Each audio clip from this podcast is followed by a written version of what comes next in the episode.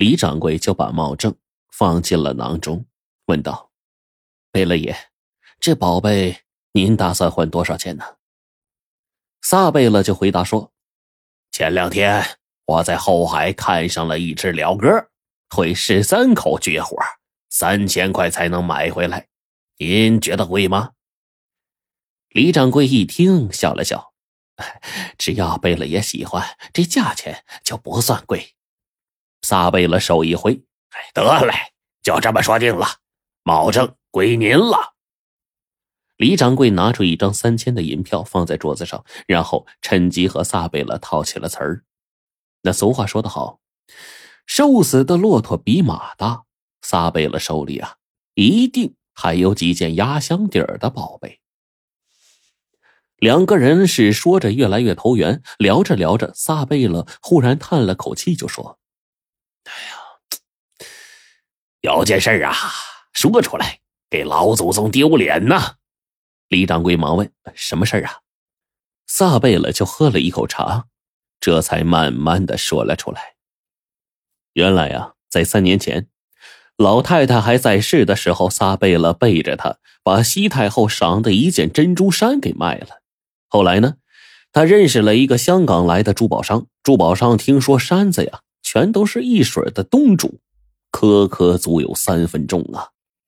十分惋惜的就说：“要是拿到香港，少说也能卖个十万八万的。”这珠宝商临走时候呢，还一直念念不忘，给撒贝勒留了个地址，说要是能想个法子再淘换回来，就立马给他发电报。李掌柜听后十分的惊讶：“贝勒爷，是什么珍珠山呢？您把宝贝卖给谁了呀？”撒贝勒连忙摇了摇头说：“哎。”事儿都过去了，提他干嘛呀？不说了。李掌柜就十分好奇，当初您换了多少钱呢？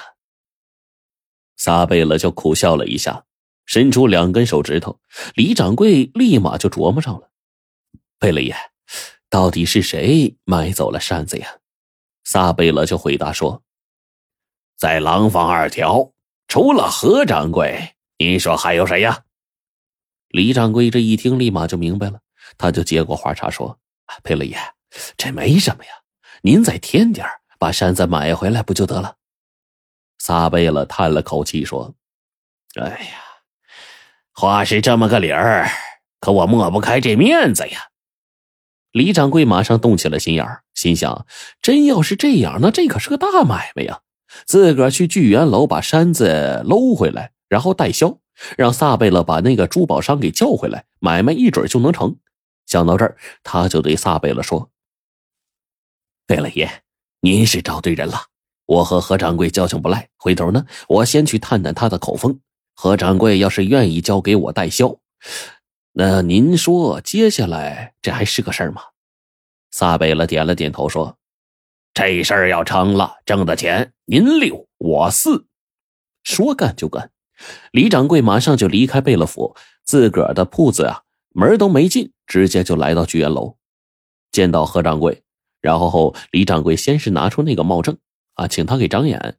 何掌柜一眼就看上了，提出五千块钱银元匀给他，然后李掌柜点头同意了，他就揣好银票，随口说了一句说：“啊，何掌柜，我认识一个香港的珠宝商。”到处啊寻摸这个稀罕珠宝，打算呢拿到伦敦去，不知道您手头有没有合适的呀？何掌柜呢就不动声色摇了摇头说：“暂时没有啊。”李掌柜呵呵一笑：“ 何掌柜，我可是听说您手头有一个珍珠串成的扇子，想不想出手啊？”何掌柜听后一惊，忙掩饰道。没有的事儿，您是听谁说的呀？李掌柜没言语，就意味深长的笑了笑。你先考虑一下，要是想出，我给您代销。说完，起身告辞。第二天中午，何掌柜忽然来到聚宝斋，李掌柜一见，心里立马有底儿了，这个买卖有眉目了。十天过后，李掌柜匆匆忙忙就来到贝勒府。见到贝勒爷就说：“哎，贝勒爷，我可是开了眼了呀！那扇子呀，果然是个稀罕宝贝。何掌柜同意让我代卖。撒贝勒听后喜出望外，呃，要多少钱呢？李掌柜伸出右手晃了两晃。撒贝勒点了点头，呃，好，我回头马上给香港珠宝商发电报，要有回音的话，马上打发人给你回信啊。五天之后，撒贝勒就打发人来信了，说珠宝商已经动身了，半个月后就到北京。一晃半个月就过去了。这天晚上半晌，撒贝勒突然出现在了聚宝斋，对李掌柜说：“香港的珠宝商到了啊，就住在六国饭店。啊，他今儿就想见那山子，您看方便吗？”李掌柜让他先喝会儿茶，然后扭头去了聚源楼。半炷香的功夫，李掌柜呢就提溜一个蓝布包袱进了房间。撒贝勒打开包袱，瞅了几眼，说：“没错，就是这扇子。走，咱去六国饭店。”在这个六国饭店四层的一个套间里，李掌柜终于见到这珠宝商了。一身西装革履，满嘴的广东话，他一句听不懂。撒贝勒招呼李掌柜啊，先在外屋喝会咖啡。他和珠宝商进了里间。这一杯咖啡还没喝完呢，撒贝勒拎着包袱出来了。李掌柜就忙问：“谈的怎么样啊？”撒贝勒把包袱啊放在茶几上，东西倒是看上了，就是嫌价格高。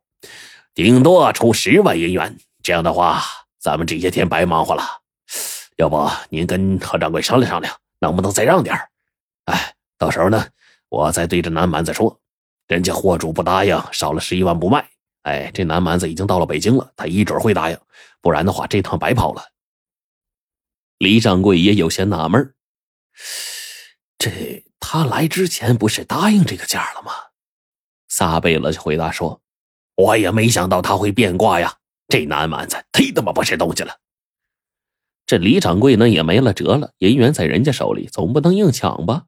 他只好拎着包袱回了聚宝斋，打算明儿一早跟何掌柜商量商量，看看啊能不能少卖点尽量呢把这买卖给做了。吃完晚饭，李掌柜总觉得心里不踏实，就打开这包袱了，想数一数山子上究竟串了多少颗珍珠。忽然，他发现这山子上的珍珠色泽有些发暗。仔细一瞅，哎呀，心里顿时咯噔一下。当初在聚源楼看这山子的时候啊，珠子是颗颗银黄发亮，如今怎么成这样了呀？李掌柜吓出了一身冷汗呐。他仔细回想了一遍，何掌柜绝对不会拿假珠子骗自个儿。难道是撒贝勒进房间，然后让珠宝商看时出了问题？那想到这儿，李掌柜坐不住了，火急火燎赶到铁帽子胡同，敲响了贝勒府大门。敲了半天，终于开了。